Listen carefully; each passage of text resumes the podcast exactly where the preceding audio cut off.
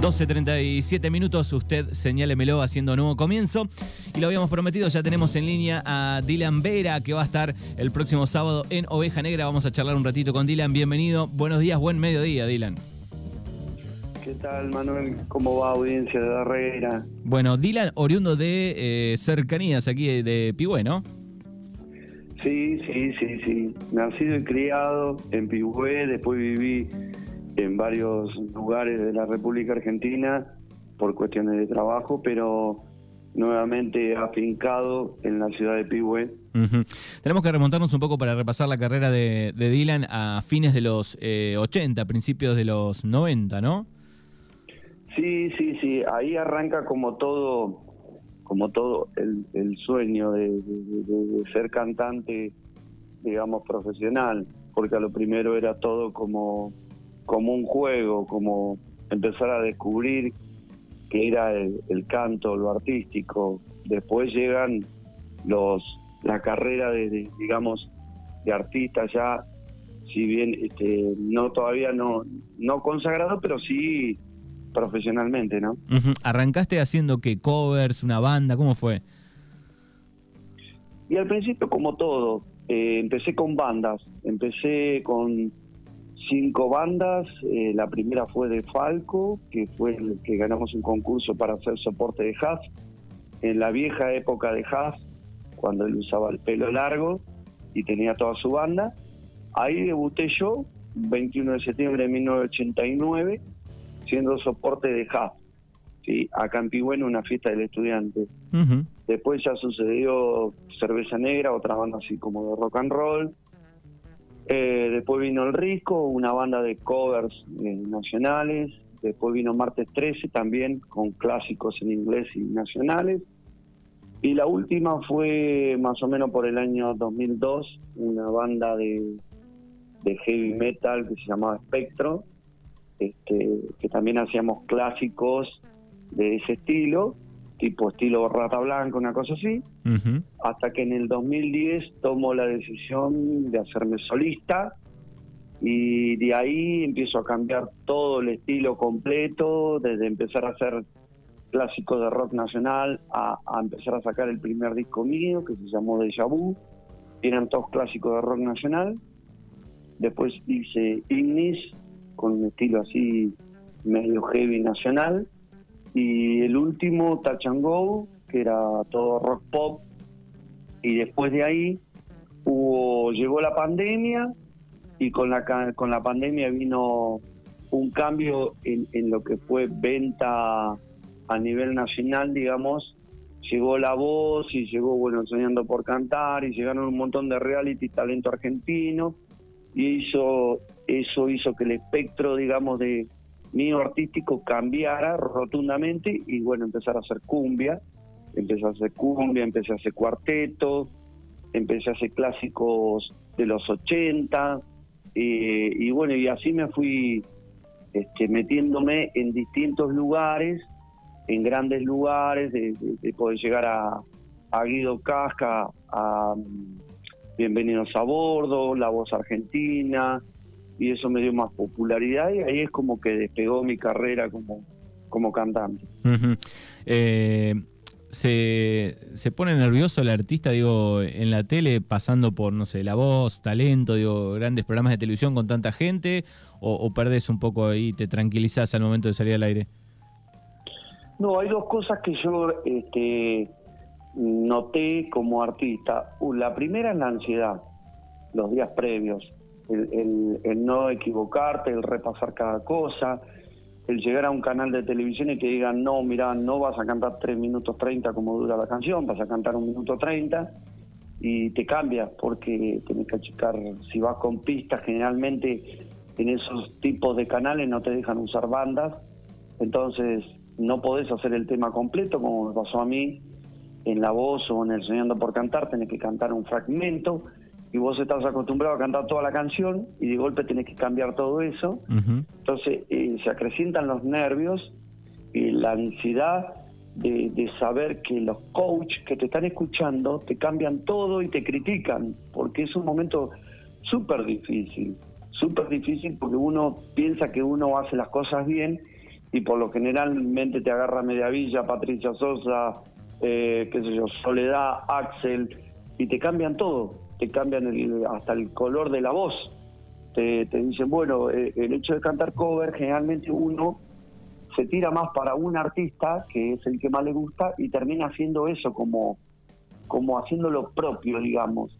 Después, cuando vos vas a ese tipo de realities, tu voz cambia, porque te empiezan a buscar tu interior, empieza a salir otro tipo de voz, entran a trabajar más los graves, donde vos acentúas mucho más la expresión, te hacen trabajar más eh, la voz de cabeza, que se llama, vos conseguís unos agudos que antes no conseguías, y bueno, y ahí aprendés a trabajar temas de sonido, en la impronta de cómo venderte artísticamente, o sea, te cambia todo. La carrera, cuando vos llegás a un reality de eso de televisión, si vas pasando continuamente, digamos, eh, eh, escalonadamente vas pasando, que si empezás en los 36, después va a los 18, de los 18 va a los octavos, de los octavos a los cuartos, semifinales, como me ha pasado a mí, llegar a la final, cosas así, por un contrato discográfico, te trabaja mucho, mucho la parte artística, eh, empezás a cambiar la fórmula de cómo escribir una canción, cómo componer una canción, y ahí empieza a salir tu interior, lo que yo le llamo eh, eh, el otro yo, que se llama psicológicamente, uno cambia, y cambia la forma expresiva, incluso eh, los gestos, la, la, gesticulación, de cómo uno canta sobre el escenario, se mueve de distinta manera, hay mucho más profesionalismo en la venta, si bien yo tengo representante, pero uno a su representante le tiene que decir qué es lo que quiere artísticamente, cómo cambiar tu carrera artística cambia un montón. O sea que está buenísimo, digo, más allá de lo que vemos en la tele, eh, hay, un contenido real, hay un montón de cosas que, los artistas se llevan, ¿no? Aprendiendo más allá si, si llegás o no a la final o si ganás, ¿no? Sí, igual también están los sinsabores. Por ejemplo, yo lo, digo porque soy un tipo que, me gusta siempre ir con la verdad. Yo sé que con la verdad voy a cualquier lado. los malos tratos también en los realities existen.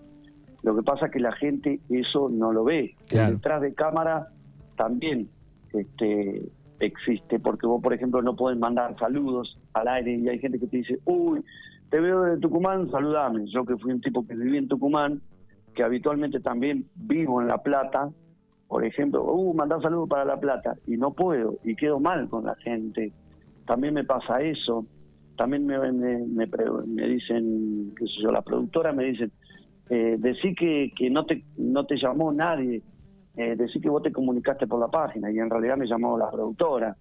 O sea, ese tipo de cosas también hay que decirlo, eh, porque me gusta ser sincero conmigo mismo y me gusta que, que aquel que está escuchando la nota y tiene un hijo, un sobrino, un amigo, un primo, y sabe que va a un reality de TV y bueno, va a una batalla campal, porque se va a encontrar también con gente desleal también, que muchas veces tienen sus contactos dentro de las productoras y a vos te, te cortan, te bajan el grifo, como quien dice, te dice, no, mira, este no lo ponga porque viene de un pueblo que no lo conoce nadie, como me ha pasado a mí, y es triste, es una triste realidad, y hay que decirlo también, no es que todo eh, lo que sale en televisión es color de rosa, te lo tenés que ganar, y a mí me costó mucho tiempo, son 34 años de lucharla de abajo, de pelearla, de remarla en dulce de leche, para llegar a grandes escenarios y que después te contraten gente de, fiestas privadas que ya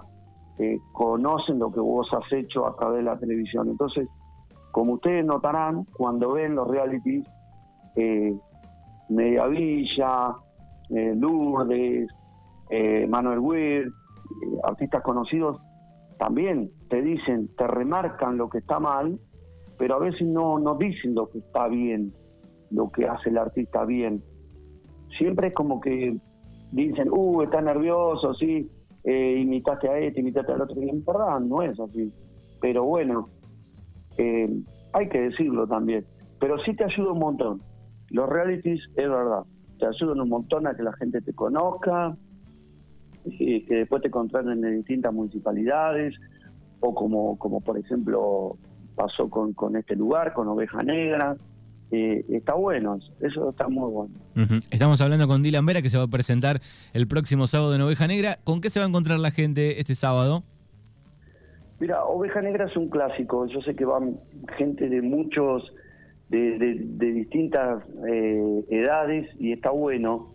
Yo nosotros ya estuvimos dos veces ahí, es la tercera vez.